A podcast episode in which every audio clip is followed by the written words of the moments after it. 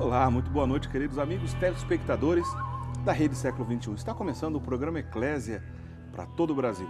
Eu sou o diácono Eric Módulo e com alegria estamos aqui nesse horário para falar de algum assunto relacionado à doutrina, à história da igreja. É, o programa Eclésia é um programa de catequese. Né? A gente trata de alguns assuntos sempre relacionados à doutrina da igreja católica e também a cultura, o comportamento e a cultura católica como um todo. A influência ou problemas que essa cultura possa enfrentar ao longo da história, que aliás é o tema do nosso programa de hoje, relacionado também à cultura. Na sequência eu já vou explicar qual é o tema do nosso programa de hoje. Mas antes eu quero dar boas-vindas ao Padre Vander Maia, que está aqui ao meu lado e hoje fará o programa Eclésia conosco. Bem-vindo, boa noite, Padre Vander. Boa noite, Eric. Boa noite a você que nos acompanha pela rede Século 21. Espero que possamos fazer uma boa conversa nesta noite. Que seja realmente uma conversa agradável, esclarecedora, Eric, e que leve aos nossos amigos que nos acompanham o melhor da formação católica. Isso aí, Padre Vander. O Padre Vander é da Diocese de Santo Amaro, paróquia Verbo Divino, lá em Santo Amaro. E em boas oportunidades está aqui conosco para que a gente possa bater um papo, como é o caso da noite de hoje. Bom, nós vamos falar no programa de hoje sobre, sobre o problema da nova ordem mundial. Você já ouviu essa expressão? Nova ordem mundial? Qual será o problema, né? Ao enfrentar o conceito, o que, que é a nova ordem mundial, o que, que tem de errado nela, né? Esse tema, já adianto, que é um tema um pouco difícil, um pouco, vamos dizer assim, é, extenso, né? E a gente vai tentar, então, é, pelo menos em duas ocasiões, hoje é a primeira parte dessa conversa, na semana que vem faremos a segunda parte, para tentar entender um pouco isso. Isso envolve é, a Igreja Católica, a cultura atual, pressão dos meios de comunicação, distorção de ensinamentos, tanto católicos quanto outros estabelecidos no, no, mundo inteiro, principalmente no Ocidente, que não necessariamente tem a ver com a religião católica. Olha, eu acho melhor você acompanhar a nossa conversa entender um pouco do que eu estou falando. E daqui a pouquinho eu vou dizer sobre um livro, uma obra específica de um grande doutor em teologia que escreveu um livro sobre essa obra, é, sobre esse assunto, aliás, chamada Ordem, é, Nova Ordem Mundial e seus Problemas e você vai entender também, ter uma boa referência de estudo disso. Mas eu vou dizer já já de que livro é esse. Porque antes eu quero pedir que o Padre Wander, é, no início da conversa, ajude a gente a entender um pouco isso. Eu vou perguntar para o senhor, Padre Wander, o conceito, o que é? O senhor podia resumir para a gente o que é a nova, antes da gente entrar nos problemas propriamente dito, o que é a nova ordem mundial? Ok. Eric, uh, conceituar ou conceitualizar o que é a nova ordem mundial num de uma forma simples e rápida, não é tão fácil assim. Até porque ela é muito disseminada, ela é muito difusiva, mas se nós pudéssemos resumir a nova ordem mundial do que se trata, ela é um conglomerado, ela é todo um processo histórico que está acontecendo a partir de um conglomerado de, de, de, de, de diversas empresas, de, diversas, de diversos movimentos de ordem cultural, política e econômica que tem na sua raiz a cooperação de vários organismos, certo. aqui a expressão de vários organismos, que operam para desconstruir a ordem mundial vigente e implantar no lugar desta ordem mundial vigente, principalmente nós estamos falando em matéria de Ocidente, todo o Ocidente tem na sua raiz o germen da, da, da, da civilização cristã. A civilização cristã, também dito de outra maneira, como alicerce e estrutura da civilização ocidental. Então, esse complexo de, de vamos dizer assim, de, de, de, movimentos, esse complexo de organizações que estão operando para colocar de lado a, no, a atual ordem mundial e implantar uma nova que substitua essa. Só que nós vamos conversar longe, Eric, isso tem implicações gravíssimas, muito mais graves do que nós possamos imaginar. Ah, entendi então por que, que o nome está é, tá relacionado com novo, nova ordem mundial, é algo que quer substituir uma que já atual, existe. exatamente isso. Tá. A atual ordem mundial, a maneira como ela foi estabelecida, e ela tem no seu alicerce a civilização cristã, é essa ordem que tem que desaparecer para a implantação de uma nova. Então, por aí você já imagina que é a troca, é a substituição. Só que quando nós falamos de uma ordem, nós falamos de um complexo de realidades. Nós falamos de toda uma estrutura com valores, com organização e assim por diante. Se eu estou pensando em tirar uma e colocar outra, Quais são os valores que essa outra traz? Entendi. Quais são as suas propostas? O que ela está querendo atingir? E é daqui que a gente consegue ir longe na nossa conversa de hoje. Nós já, em outras oportunidades aqui no nosso programa, Padre Wander, nós já entramos em assuntos parecidos ou que estão talvez permeando a conversa que teremos aqui hoje. E nós já destacamos aqui, então, para o nosso amigo telespectador, só lembrando, não é uma novidade para ninguém, né, que a civilização, principalmente ocidental, ela tem basicamente um tripé na qual ela foi erguida, né? A filosofia grega, né? Que tem muito, inclusive, de igreja católica nisso, porque a igreja católica, durante muito tempo, foi a entidade que ficou de pé, inclusive difundindo esses valores da filosofia grega. Do a, uso reto da razão, né? Do uso reto da razão, boa. Né? A formação sólida, correta. Ok. Tudo mais. A, a moral judaico-cristã. A moral judaico-cristã. E aí está tá claro a influência da Igreja Católica, não precisa nem explicar muito mais isso. E ainda a noção de direito romano, o que, direito romano. que também cresceu com o apoio da Igreja. Sim, então, quer dizer, a gente está.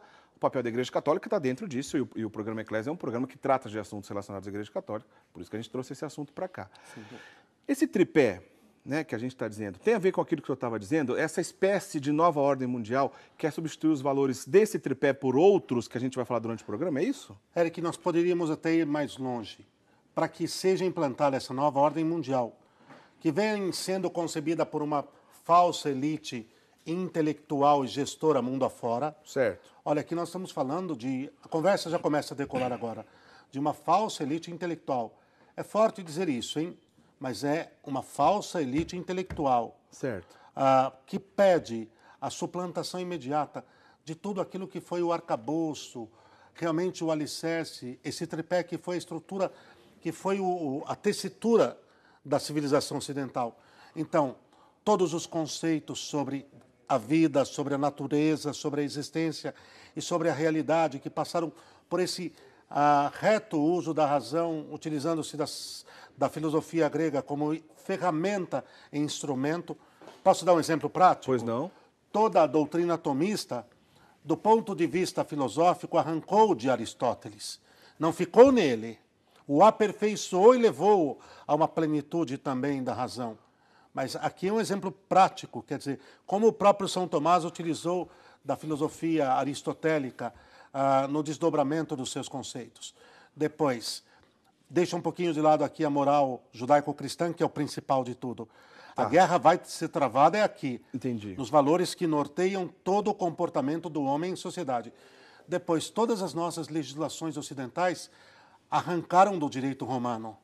Foi ele o ponto de partida, que na sua gênese, na sua, na sua concepção filosófica, é muito profundo, é muito belo, e que responde à necessidade, a um certo apelo da, da, da, da construção de uma ordem social justa, sólida e perene.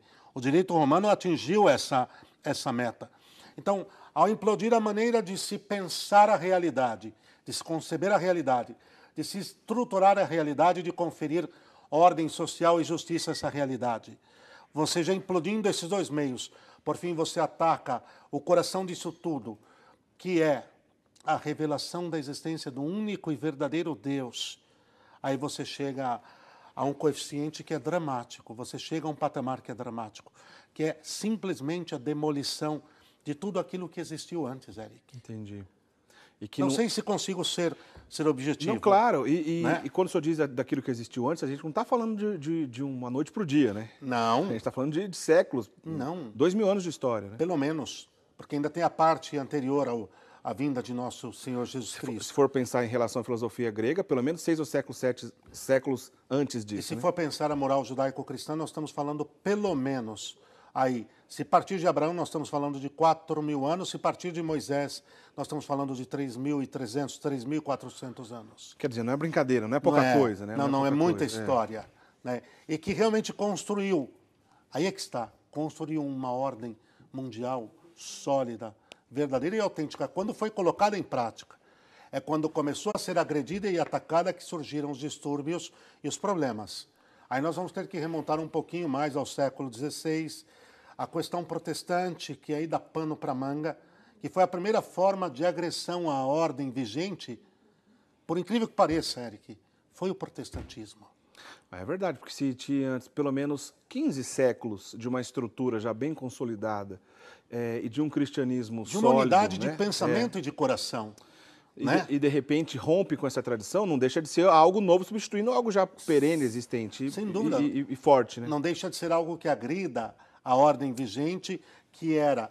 Não é só uma questão de agredir a ordem vigente. Se a ordem vigente ela é mórbida, se ela é torpe, se ela é enganadora, se ela produz frutos podres, eu estou usando um, uma terminologia muito clara, hein? Certo. Ela tem que ser suplantada. Só que não muito pelo contrário. A ordem vigente era bela, era santa, era marcada pela sua excelência e plenitude. A gama de valores que a norteavam, que eram a sua própria expressão, né, como o bem, a verdade e a justiça, ah, eram incontestavelmente autênticas, verdadeiras e produziam frutos numa vida em sociedade sólida. Por exemplo, não há como negar isso embora seja uma instituição a priori natural, e é natural mesmo, mas a própria família chegou ao seu apogeu a partir o quê? da civilização judaico-cristã. Certo. A família não foi criada pela civilização judaico-cristã. É preciso dizer isso. Ela é de ordem natural, mas ela atinge o seu apogeu, a sua beleza final, a sua riqueza última dentro da civilização judaico-cristã. Ô, Padre Evandro, olha, são muitos os caminhos que a gente podia partir da, da até da onde viemos aqui. A gente podia falar de outras distorções, de outros problemas no decorrer do século XVI até o atual, é, outras coisas que romperam, por exemplo, com, com, com a tradição, com aquilo que já estava estabelecido. A gente pode falar do iluminismo, a gente pode falar do marxismo, uma série de coisas, né? Mas como aqui nossa conversa está relacionado ao papel da Igreja Católica, está relacionado ao papel, talvez dentro daquele tripé, né, no, no tópico moral judaico-cristã. É, já pensando que a gente pode entrar mais nesse tema, vou fazer essa pergunta, mas só vai responder depois do intervalo, que não dá tempo nesse bloco. O senhor claro. continua no bloco seguinte. Claro. É, qual é o papel da Igreja Católica diante disso tudo, diante dessa realidade? O senhor responde para a gente daqui a pouquinho. E se a visão de mundo, de mundo dessas pessoas fora da Igreja Católica pensando nessa mudança de paradigma, de substituir uma verdade estabelecida por algo que não é tão estabelecido assim, que não está tão provado que funciona. Que não corresponde à realidade. Eric. Ótimo, que não corresponde à realidade. Que é uma mentira. Se a visão de mundo dessas pessoas já chegou dentro da igreja. Só responde para a gente isso depois okay. do intervalo? O faremos. Então tá bom. Então não sai daí, tá, gente? Pois já já o Padre Wander explica para a gente um pouco mais dessa história. Se você ainda não entendeu, calma. A gente vai conversar bastante sobre esse assunto. O problema relacionado à nova ordem mundial. A gente volta já já. Esse é o nosso programa Eclésia dessa noite, falando sobre o problema da nova ordem mundial. No primeiro bloco a gente começou a tentar entender o que é isso, vamos continuar agora no segundo bloco. Só lembra a todos os nossos amigos telespectadores que nós temos uma página do programa Eclésia lá no Facebook. Basta você pesquisar lá na busca do, do Facebook, escreve Programa Eclésia. E aí você vai encontrar a nossa página, você curte a nossa página, e lá a gente sempre divulga é, matéria, material exclusivo, né, de divulgação lá para os nossos amigos também internautas. Você fica sabendo dos temas que serão tratados aqui nas semanas, enfim. Curta lá a página do programa Eclésia e ajude também a gente a divulgar o nosso trabalho aqui da Rede Século XXI também através, através das redes sociais. Padre Vander, deixei aqui alguns questionamentos, vou resumir esses questionamentos para a gente lembrar. Queria que o senhor come, começasse a explicar para a gente, para a gente entender um pouco mais esse problema da nova ordem mundial e o que exatamente ela significa, pensando também agora da ótica, problemas relacionados à fé católica, resumindo, o que eu perguntei para o senhor no bloco anterior, se esse pensamento já chegou dentro da igreja, e qual é o problema, qual é o conflito do cristianismo com esse tipo de pensamento, na qual, vamos dizer assim, essa nova ordem mundial propõe? Ok. Vamos começar com a segunda parte, Eric. Primeiro, que a concepção que a igreja tem do mundo é aquela que ela recebeu da revelação de Deus. Certo. Ok? A igreja vê o mundo, vê a realidade, vê todas as coisas a partir do que? Da fé, a partir da lente da revelação de Deus, que é aqui, Eric, por excelência, a verdade última. Deus é o Criador. O que nós precisamos resgatar é que Deus é o Criador. E somente aquele que criou sabe exatamente qual é a, a, a a realidade de cada coisa. Para que aquilo foi criado? Qual a sua finalidade? Então, primeiro nós temos que dizer, a igreja ela recebe a revelação de Deus sobre si mesma sobre o próprio Deus, sobre a própria igreja, sobre toda a criação, tanto que a dimensão escatológica universal, a escatologia universal, me permite fazer esse parêntese, que é qual será o fim da igreja, de toda a humanidade e do cosmos, versa exatamente sobre isso, sobre o que está revelado por Deus. Certo. Então a igreja não inventou nada sobre a criação. A igreja, a visão que ela tem sobre o mundo é aquela que ela recebeu de Deus e plenamente de nosso Senhor Jesus Cristo. Sobre si, a igreja é sal da terra e luz do mundo. Cristo, Cristo deixou isso claramente. Certo. Se até o Concílio Vaticano II, o belo e santo Concílio Vaticano II, de uma certa maneira, a igreja era vista como uma sociedade perfeita. E após o Concílio Vaticano II, precisou haver esse salto não de compreensão doutrinária do que é a igreja, porque a afirmação do que é a igreja já está solenemente ah, proclamada para sempre. Certo. A igreja é o sacramento universal de salvação, como afirmou tão santamente o Concílio Vaticano II. É preciso dizer que se ela é esse sacramento universal de salvação, se ela é a, a vida de Deus no meio da humanidade sendo derramada, sendo, sendo, sendo, sendo trazida ao mundo, é preciso dizer que ela tem claríssima consciência da sua responsabilidade de trazer o mundo de volta à luz, de trazer o mundo de volta à verdade. E aqui, Eric, no que, que a concepção da igreja com, conflita ah, com a concepção de mundo que tem aqueles que querem implantar essa nova ordem mundial? É o conflito que existe entre a verdade e a mentira, entre a luz e as trevas. Então, por exemplo, quando a igreja recebe de Deus a revelação do que é o homem, do que é a criação, e vem uma outra concepção dizendo que o homem não é exatamente o homem, que o homem, a, que a criação não é exatamente a criação, que a verdade não é exatamente a verdade, mas com um argumento totalmente frágil, totalmente torpe, totalmente falacioso, é preciso que a igreja reafirme a verdade sem medo e de forma profética e com autoridade. Indo ao outro ponto, esse pensamento, esse ensinamento invadiu a igreja? Não a igreja enquanto instituição, certo. não a igreja enquanto doutrina, não a igreja enquanto ensinamento magisterial. Mas em forma de cultura, em forma de pensamento, corroeu. Atacou, corroeu, corroeu viralizou vários segmentos, sem dúvida alguma, da igreja, inclusive o ensinamento preparatório, por exemplo, para os futuros sacerdotes. Vou te dizer uma coisa com muito carinho, Eric. Há um certo nível de reflexão filosófica e de reflexão teológica que foi totalmente contaminado pelo mesmo tipo de pensamento, pela mesma categoria de pensamento que deu, uh, que deu margem, que deu fôlego, que deu uh, meta àqueles que querem executar uma nova ordem mundial. Ou seja, imaginem os que não acreditam em Deus, os que não aceitam Deus, pensando igual aqueles que estão pre sendo preparados para servirem ao Senhor. Ou dito de outra maneira, melhor dizer assim: imaginem os que estão sendo preparados para servir ao Senhor, pensando da mesma maneira que aqueles que não aceitam a Deus, que negam a Deus, que são contra a Deus e a sua igreja. Onde você acha que dá isso, Eric? Olha, é, é, o assunto não é fácil de entender, mas o senhor fez uma boa explicação. Eu só queria resumir sobre isso, se está certo pensar assim ou não.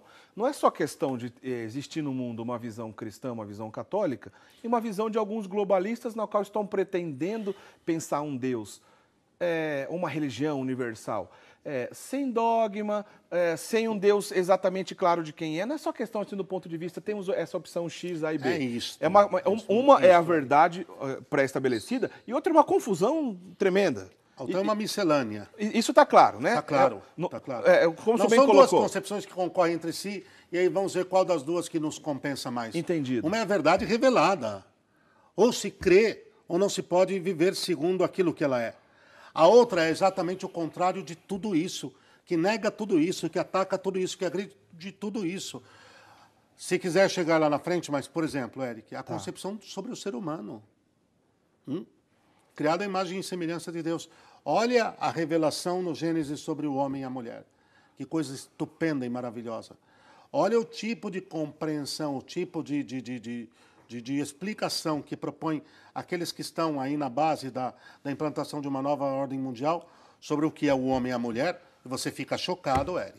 Eu acho que eu vou puxar um assunto aqui, talvez vai ficar mais claro para o nosso amigo telespectador. Algum tempo atrás, já alguns anos, eu diria, não sei bem quanto tempo, nós Estou fizemos... pondo a coisa no nível da, Não, tá- tá das certo, ideias, você tá vai fatiando. Não, tá legal. É, nós fizemos um programa aqui mesmo né, né, no Eclésia é, com, sobre a teologia da libertação. Aliás, está lá no nosso site, no portal da Rede Século XXI, rs21.com.br, barra Eclésia é a nossa página, todos os programas estão disponíveis. Um deles que estão lá disponíveis para você assistir, que o Padre Wander fez conosco, é o, a teologia da libertação, o problema da teologia da libertação. Eu me lembro que logo no início daquele programa eu perguntei para o senhor, Padre Wander, o que é a teologia da libertação? O senhor em 30 segundos respondeu, uma teologia sem Deus, né? E uma Logo- teologia sem Deus. No comecinho daquele programa eu me lembro que o senhor, o senhor respondeu isso aí. E alguns teólogos da libertação, para dizer o mais famoso dele, não tem como não dizer o nome, Leonardo Boff, ele saiu de uma discussão teológica, de uma discussão que teoricamente priorizava o pobre, o que não é tão claro assim em verdade, porque eh, o marxismo que ele pregava dentro da igreja é uma distorção que acaba relendo todas as verdades de fé, e não deixa de ser o que a gente está dizendo aqui, substituindo, queria substituir uma verdade de fé por uma ideologia, um simulacro de ideia na qual não era nem cristianismo e, e, enfim, estava mais, muito mais próximo da, da concepção marxista do que cristã. É, o Leonardo Boff, Concepção pagã, né? Pagã, De isso. história, de mundo, de tudo, né? não tem como Eric. fugir, é isso mesmo. O Leonardo Boff, esse teólogo da libertação, talvez o mais famoso no Brasil, ele deixou de discutir teologia já há muito tempo. Nos últimos livros, e ele até se coloca, ele se apresenta hoje muito mais como um ecologista do que como um teólogo. E ele é uma das pessoas, talvez, que liderou esse pensamento no Brasil, na qual tem certas. a ver o que eu estava dizendo agora há pouco. Pensar uma religião, pensar um Deus.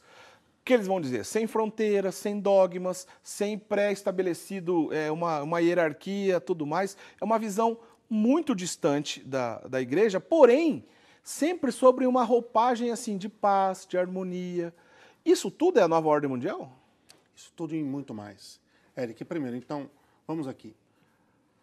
Olha, Leonardo Boff não é mais teólogo, porque só a igreja tem autoridade para conferir esse título, E, e ele perdeu essa autoridade. né? ok?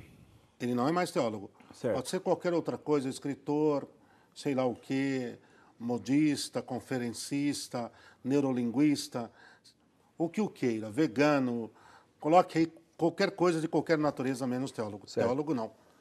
Teólogo é São Tomás de Aquino.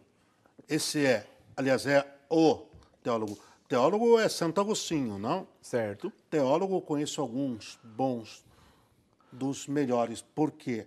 Porque são fiéis a Deus, a sua revelação e a sua santa igreja. Certo. Ponto. Agora, esse caronismo todo, quer dizer, é que o ecologismo atual é uma vertente, ele é só um veio de, do todo, do organismo todo, que é esse complexo de ideias que compõem o que nós denominamos nova ordem mundial, que quer substituir totalmente a, a, aquilo que existia a, anteriormente. Então, Eric, essa coisa de pegar carona no ecologismo, de, de mostrar um interesse desmedido pela natureza, uma espécie assim de, de, de- de quase que um culto, de quase que um culto a Pachamama. Ah, mas a- ele- ele- né? eles chamam a, a mãe terra, ou quase que. É. Até, tem aquela expressão até daquela, da, da- Gaia, que é, que é uma deusa pagã, É, atribuída à terra. Gaia, a Gaia Não tem esse Vita. negócio de mãe terra? Tem, a Pachamama. Bom, eu nasci de uma mulher, minha mãe, que hoje creio que está no céu, e de meu papai, e muito bem, que cooperaram com Deus e como exatamente Deus determinou. Objetivamente falando, ah, não creio que, que tenha sido gerado dentro da terra. bom, aqui, Eric, é fundamental pensar nisso, que esse culto a Deus, a terra, a Pachamama, a Gaia, é uma maneira de neopaganismo, de se tirar Deus do lugar, de se tirar Deus do centro e de substituí-lo. É uma idolatria, é um neopaganismo. Tanto quanto isso você remonta ao Egito e lá você já vai ver. hã? Você remonta às civilizações pré-colombianas, aos astecas e companhia. Todas as civilizações pagãs do mundo passaram por isso. É um retorno àquilo que Bento XVI dizia, a um chamado neopaganismo. Não deixa de ser um neopaganismo, Certo. onde a verdade revelada, onde, onde a- a- a- as leis naturais vão sendo suplantadas, vão sendo colocadas de lado e vão sendo substituídas apenas hein, por um punhado de ideologias. E aí, quando você pega um expoente desse que se auto-intitula auto teólogo e vem com um discurso tão carameloso, um discurso tão pronto sobre a defesa da natureza, dos bichinhos e das plantinhas, e se vê claramente que cada vez mais é o ser humano que está sendo colocado de lado, você tem que parar de se perguntar sobre o que está acontecendo. Hum? Quando esse discurso da base, desculpa, quando, esse, quando esse discurso da base, para que um punhado de organismos invistam aí milhões e milhões e milhões de dólares para proteger tudo isso, enquanto o ser humano, que é a obra-prima de Deus, vem sendo colocado cada vez mais no escanteio, para não dizer no lixo, é hora de parar e dizer tem alguma jogada muito torpe, muito mórbida aí por trás. Porque não tem problema a gente pensar na natureza enquanto criação, mas só que tem uma ordem aí. Deus, claro, por cima, o homem muito abaixo de Deus e a natureza abaixo do homem. Né? Não tem como a gente é, pensar algo diferente. Mas nesse tipo de discussão, eu acho que o senhor está querendo é, não sei se o senhor está querendo dizer isso, mas é, eu, eu, pergunto ao senhor se isso também é dessa maneira, quase que, como o senhor fala, tira o homem do centro, de repente coloca o homem como o vilão da história.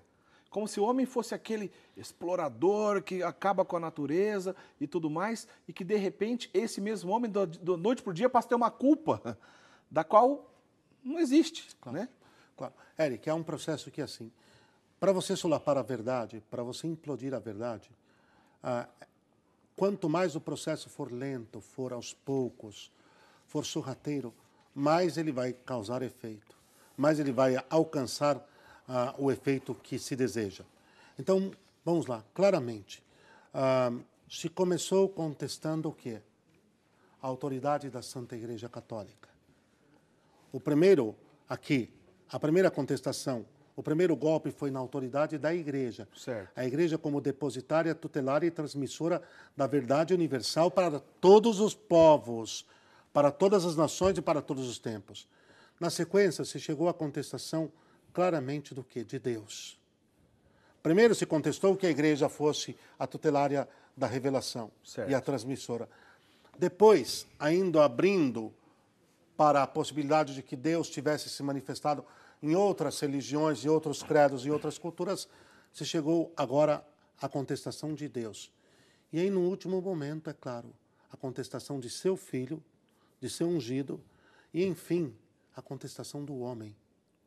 O, o fato é que essas investidas, o fato é que esses ataques são programáticos para ir desinstalando, para ir desenraizando a verdade do coração do homem e o homem, quando ele nega Deus, acreditando que ele vai se colocar no lugar de Deus, olha o que ele colhe como fruto disso.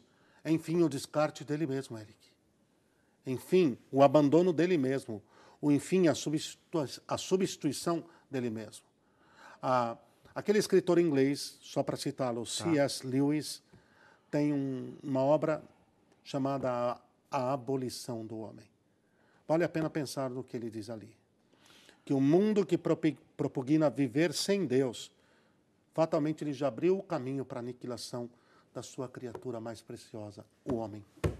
Pensa nisso, Eric. Olha, foi bom você citar um né? livro, porque eu disse aqui no bloco anterior que indicaria aqui um livro sobre esse assunto. Pedi para o nosso diretor, o Bruno, coloca aí, por favor, Bruno, a capa desse livro. Você está vendo aí a capa desse livro, ó. Poder Global e Religião Universal, né, do Monsenhor Juan Cláudio Sanahurra. Sanaúra, é difícil de pronunciar. Ele era espanhol? Ele era, era argentino. Argentino? Era argentino de língua espanhola, né? Entendi.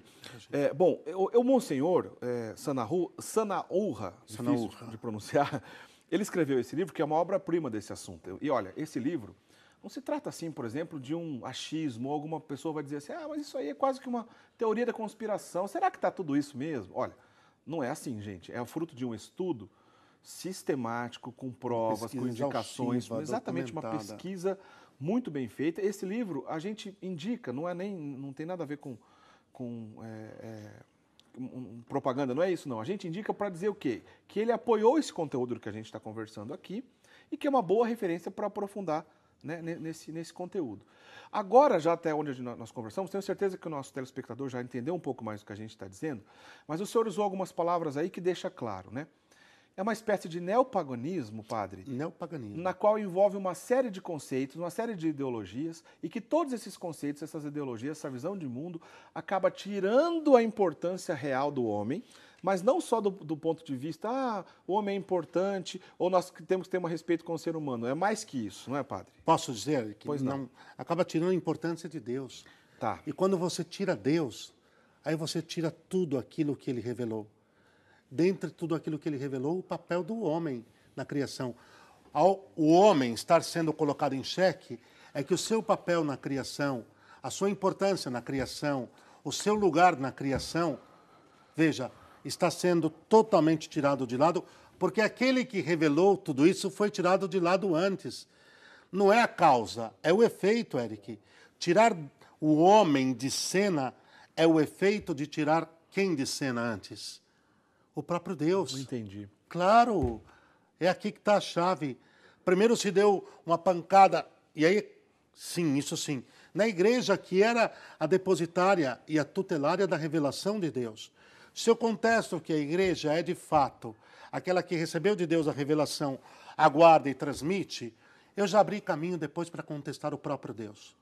Porque se não há uma igreja que recebeu a revelação dele, única, por sinal, revelação única e una, que ela é a depositária e a transmissora, quem me garante então que existe uma revelação de Deus de fato?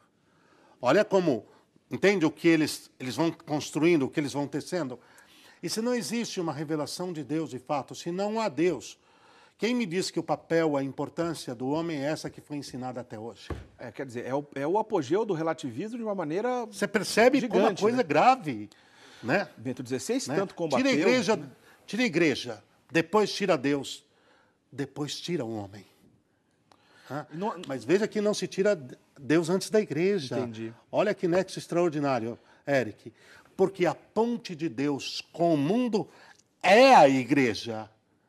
Então, se eu quero cortar isso, se eu quero negar a sua existência, se eu quero negar a presença dele, primeiro eu preciso implodir o quê? A sua ponte, para impedir que chegue. E depois eu faço outro processo.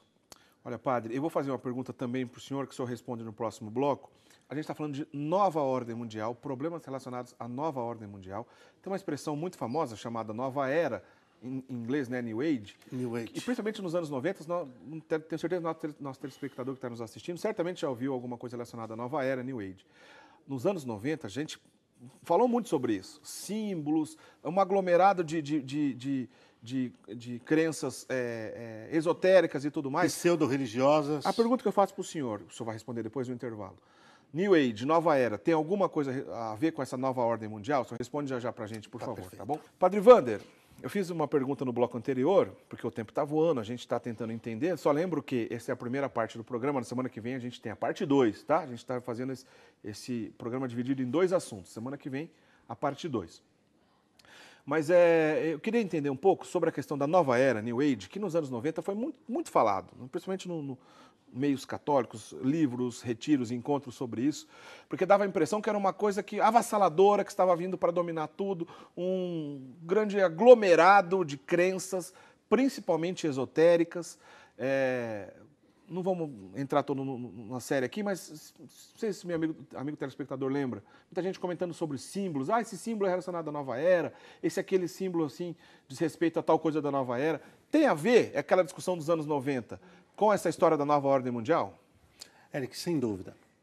O que acontece é que a New Age, o que se chamou de fenômeno New Age, que é um documento, inclusive, da Santa Igreja sobre esse tema, ah, como eu disse no primeiro momento, também foi um desdobramento, foi um veio ah, de toda essa engenharia, de toda essa preparação, de toda essa bagunça promovida por esse grupo que estava preparando a implantação da nova or- ordem mundial para colocar confusão, para colocar para colocar perplexidade, para colocar dúvida na cabeça das pessoas. Certo. Foi um movimento de índole esotérica, cultural, cultural esotérica, mas que trazia já no seu bojo esse conceito de que não existe uma única fé, olha aí, de que não existe uma só religião, que de, não existe uma única verdade revelada, que não há um só Deus, que não há uma só igreja. A New Age, enquanto falso movimento cultural já foi a expressão de toda essa contestação, ou seja, do mesmo certo. conceito pagão ou neopagão que está aí no chão, no alicerce, no princípio desta mentalidade, da mentalidade daqueles que estão buscando implantar essa nova ordem mundial. Não há dúvida, Eric. Só que era uma, é, era uma faceta, certo. era um lado desse movimento. Talvez até experimentalmente falando. Entendi. Vamos brincar um pouquinho para ver como é que as pessoas reagem?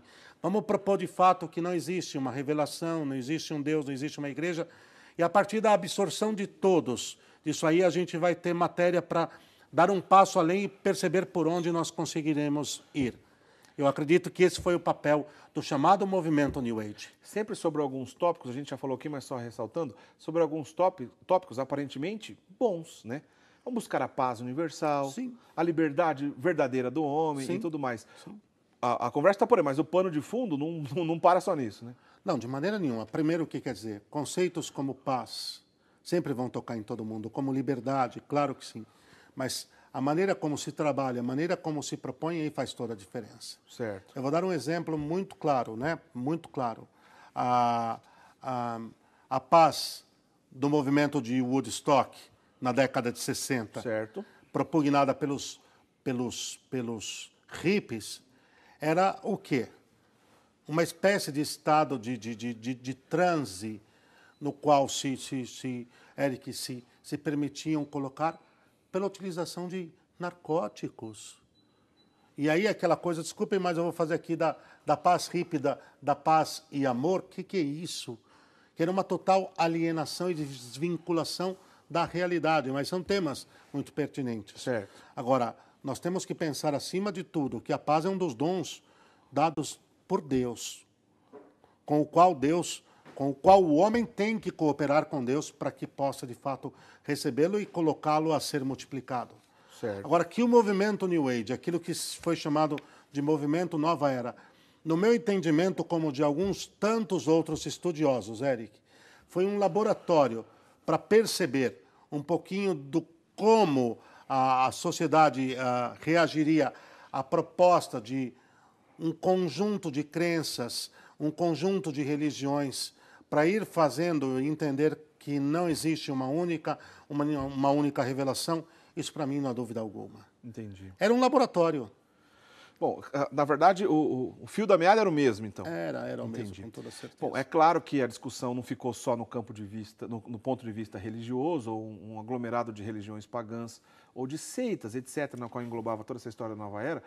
E aí eu já pergunto para o senhor também do ponto de vista político, econômico. Posso é... completar aqui? Ah, pode, não, pode. Completa. completa. que eu acho que eu peguei tá. o seu. Não, eu ia dizer assim, né? por exemplo, é, uma casta de empresários que se reúne para tentar traçar os seus objetivos em comum, que acaba influenciando na vida de todas as pessoas, independente de religião, tem até o famoso chamado é, Clube Bilderberg, ou outras expressões de sociedades secretas, e aqui a gente dá pano para manga, que são muitas. Tudo isso tem a ver com essa história da nova ordem mundial? Sem dúvida alguma. Me permite só retornar um pouquinho na questão da New Age pois e já não. avançamos, Eric. Tá. É preciso também tentar entender que a coisa não se restringiu ao campo esotérico. Tá. Há uma gama de empresas aí, há uma gama de, de, de, de, de marcas conhecidas, mundialmente famosas, que operaram assim, é, é, ostensivamente na difusão que daquela chamada ideologia New Age. Certo. Né? De, e aí não vamos falar aqui da nova era, caberia num outro programa, mas certo. não há nem, não creio que nem tenha mais atualidade como como teve no passado o tema. Agora a questão é entender qual o papel que ela cumpriu e já tentamos estabelecer dentro da implantação da nova ordem mundial. É como se a gente estivesse na página seguinte dessa história. Isso, nós já estamos na página seguinte. Tá. No passo adiante que eles deram. Agora, há um complexo, sim, de organizações poderosíssimas, isso concreto, hein, de organizações de um calibre econômico ah, pesado, ah, que estão trabalhando em parceria para que aconteça essa implantação. Você falou do clube de Bilderberg, ah, esse é o exemplo máximo. Certo. Porque esse é o clube que reúne a casta, quer dizer, a nata, a nata de todas essas, essas organizações que, que estão trabalhando para suprimir a atual ordem mundial, a civilização judaico-cristã e, de fato, a, a darem um rumo totalmente distinto à história do mundo, aqui dá pano para manga. Agora, deixa eu fazer um alerta, Eric. Tá. O problema é que na internet, na internet, pululam, são vinculados aí 1 bilhão e 200 milhões de teorias, e aí tem muita viagem nisso tudo. Aí tem teoria de conspiração para todo lado. A questão, por exemplo, dos Illuminati, que é fato que existem. Famoso, né? Famosíssimo, e existem, mas as 1.200 explicações a cada momento que surgem do que eles são e que vão se distanciando cada vez mais da realidade, que eles são uma espécie, uma espécie de neomaçonaria e que operam com critérios muito parecidos e que, ah, no fundo, no fundo, no fundo, são um conglomerado de, de, de, de, de, de, de associações anticristãs, anticristãs. Há documentos vastos sobre isso. Isso não há dúvida alguma.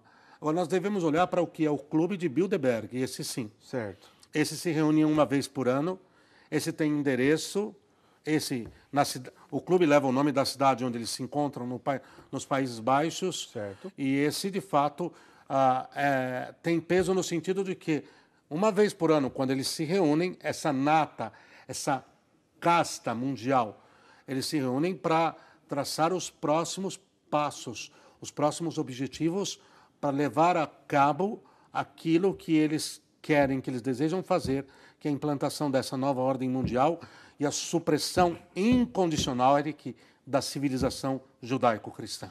Tanto para defender seus interesses econômicos, primeiro, mas também a sua visão de mundo. Sim, né? não, sim, é só, não é só dinheiro, não, caso, é, né? Não, não é só dinheiro, mas assim, interessante que eles se julgam, a Illuminati, né? eles se julgam os iluminados, eles se julgam os, os eleitos, os escolhidos para traçar um novo rumo para a história da humanidade. São eles que são a espécie de, desculpe, Eric, de novo clero, Entendi. que conhecem a verdade, que nós, nós somos os subdesenvolvidos, nós somos aqueles que ainda não, não evoluímos, somos aqueles que não entendemos a realidade. São eles, a nova casta, ah, partindo do quê? Aí que está. Quando você contesta, você percebe que o fundamento é oco, é falacioso, é mentiroso e que são exatamente eles que devem determinar como vai ser o mundo futuro. Olha, mas se a gente pensar nessa realidade, nessa ótica de alguém, no caso, o membro desse clube, os membros desse de clube. De algumas pessoas. Algumas não? pessoas, né? São, são muitas. Poderosíssimas. São poucas, né? Pensando assim, né? só para fazer um paralelo, só me corrija se estiver errado. Essas pessoas que enxergam que elas são é, detentoras de uma verdade, de o que seria bom para a humanidade, que lá na frente vão atingir uma utopia bonita, etc. E que para atingir aquela meta, os fins justificam os meios. Então não importa se mata gente, se destrói nações, se dilacera é, continentes. Desde que lá na frente atinja os seus objetivos, não é tão diferente também do objetivo da escola de Frankfurt né? Das, das, pessoas, dos, dos, marxistas, principalmente os culturais, que defendem o chamado marxismo cultural, que falam: olha, lá na frente nós sabemos que a coisa vai ser boa. Aqui, se, se a gente viver o caos, a gente vai atingir alguma coisa lá na frente que vai justificar isso aqui. E por isso, por exemplo, uma palavrinha simples chamada ética vai para o espaço, né? Totalmente. Tem, tem, relação com isso, não tem? Toda, toda, Eric. É que as, quando você volta, volta ao fenômeno Escola de Frankfurt, aquele grupo de pensadores lá atrás que se utilizaram da ferramenta do marxismo. Vamos simplificar falando assim, é mais do que esotérico. Tá. Mas se utilizaram da ferramenta do marxismo, já desdobrado, era mais do que o marxismo, era mais um hegelianismo, mas vamos ficar por aqui. Tá. Ah, no momento em que eles concebem um novo mundo, exatamente segundo isso, isso que você falou, Eric, não importa. O que importa é que, para nós atingirmos o que nós queremos, nesse atual momento, vale, não tem importância que sacrifiquemos uma série de outras realidades, dentre as quais, aqui que se diga de passagem, hein? e aqui que é o essencial, a verdade, a justiça e a ética. Solapar a verdade, a justiça e a ética, na consciência desse tipo de pensamento, não tem problema nenhum. O que importa é que atinjam o fim ah, ao qual se propuseram, Eric. E aquela escola que nasceu em Frankfurt, desses pensadores materialistas ateus, totalmente adversos, ah, ah, mas sem nenhuma, vamos dizer, sem nenhum tipo de abertura ao diálogo ou à busca da verdade. Aqui é que está o cerne, Eric. Esse pessoal não se perguntou sobre a verdade. Hum? Entendi. Simplesmente pelo fato de que, para eles, a verdade é aquilo que eles estipulam, é aquilo que eles elaboram, é aquilo que eles pensam. Não é uma verdade objetiva. E quando, só para resumir, quando esse grupo de pensadores fugiu da Alemanha, Frankfurt, fugiu da Alemanha para escapar da perseguição nazista. A maioria deles eram, eram judeus, né? E escaparam para os Estados Unidos para não morrer. Exatamente né? isso. Foram para os Estados Unidos, eles encontraram nos Estados Unidos as condições sociais, as condições econômicas para disseminar o seu pensamento. Um país estável, com uma estrutura sólida, com uma economia sólida. E ali o que eles fizeram, só para completar essa parte, Erika, muito malandros, vamos dominar a cultura. Nós não vamos ganhar na baioneta e no. Vou usar um termo puro. Tá. E no tiro a sociedade. Nós vamos fazer. Vou usar um termo muito próprio. Vamos fazer a cabeça da moçada. E aí nós não vamos colher isso agora no futuro nós colheremos. E no caso dos Estados Unidos, principalmente dentre os pensadores da escola de Frankfurt, o Herbert Marcuse, né, que influenciou demais a cultura, a educação, o cinema, né, e de certa forma atingiu o Brasil também, né, porque de tabela chegou na gente, né? Chegou, chegou, chegou e chegou fortemente porque o, o movimento, o movimento marxista que lá se disseminou culturalmente a partir das universidades, ah, chegou até nós porque, infelizmente, Eric, há uma casta nossa que, fugindo do Brasil de um determinado período histórico, foi para essas universidades norte-americanas e ali aprendeu a fazer a coisa. Só um detalhe, não vou nem desfiar isso. Há uma certa elite política do Brasil que foi formada exatamente no coração do, desse marxismo cultural que foi desenvolvido dentro das, das universidades norte-americanas. Que o diga a Universidade de Colômbia, o que nós chamamos de UCLA. Né? A University Columbia Los Angeles. É verdade. Né? Tanto para os pensadores da escola de Frankfurt, tanto para esse grupo político e, e, e, comercial eh, dentro do clube, clube Bilderberg, ou para outras concepções parecidas com a escola de Frankfurt, no caso do Brasil, foi muito influenciado pelo pensador Antônio Gramsci. Gramsci. O Gramsci é, é, em poucas palavras, defende mais ou menos a mesma coisa que a, que a escola de Frankfurt, defendia, só que o seu pensamento teve muita ascensão no Brasil a partir da década de 60 e tudo mais. Tanto para Gramsci, escola de Frankfurt, ou o grupo Bilderberg, ou outros esotéricos e pessoas que defendem essa história de uma religião universal, sem dogmas, etc., todos eles têm em comum a Igreja Católica como inimigo como inimiga. E, e, no caso de Antônio Gramsci, ainda mais claro essa coisa de colocar, de substituir o valor é, católico por uma ideologia na chamada, depois ficou conhecida como estratégia da verminose, né? onde você vai corroendo por dentro, vai substituindo aquele valor, e de repente você tem alguma coisa oca, pronta para cair, pronta para desmoronar, sem a sua base, sem, os seus, sem, sem a sua estrutura. Né, Vamos pai? deixar um gancho para o próximo programa lá, já mais ou tá menos. Tá acabando, é verdade. Mais ou menos. Eric, a ideia do Gramsci era, do Antônio Gramsci era, o gramscianismo era, se eu quiser implantar o marxismo em toda a Terra, em todo o mundo. A primeira, a, a primeira realidade que eu tenho que destruir é a família. A segunda é a igreja. Você já pensou que a família e a igreja são as duas únicas instituições divinas? A família também. Divinamente instituída, né? As duas. É verdade. Divinamente instituídas. Olha que coisa tremenda. É a família e a igreja. É verdade. Estão inseparavelmente unidas. A igreja aqui, diga-se, a Santa Igreja Católica Apostólica Romana, a única instituída por Deus. Ok? Então, o Gramsci parte disso. Só que depois ele entendeu o seguinte: eu não consigo atacar e destruir a igreja. Então, vamos fazer que ela seja menos igreja do que ela deveria ser. Que ela seja menos católica do que ela deveria ser.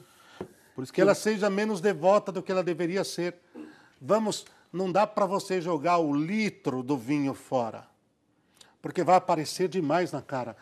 Vamos colocando água no vinho, até que o vinho não seja mais de fato vinho como era antes. Por isso que eu gosto dessa expressão, estratégia da verminose. Que estratégia deixa, da verminose é excepcional. Deixa claro, né? É.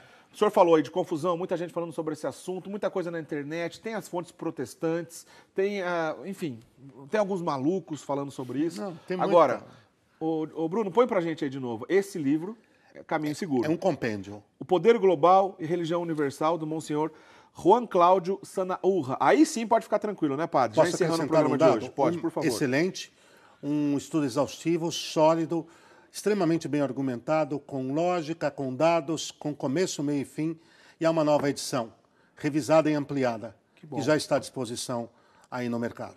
Padre, dá tempo para o senhor encerrar o programa agora dando a bênção, a gente continua a conversa semana que vem, vamos falar de aborto, vamos falar de grandes é, organizações que financiam isso tudo, mas muita coisa interessante na semana que vem, continuando essa conversa. Mas hoje não temos mais tempo, só dá tempo da bênção. Maravilha, até o próximo domingo. O Senhor esteja convosco. Ele está no meio de nós. Abençoe-vos, Deus eterno e todo-poderoso, Pai, Filho e Espírito Santo. Amém.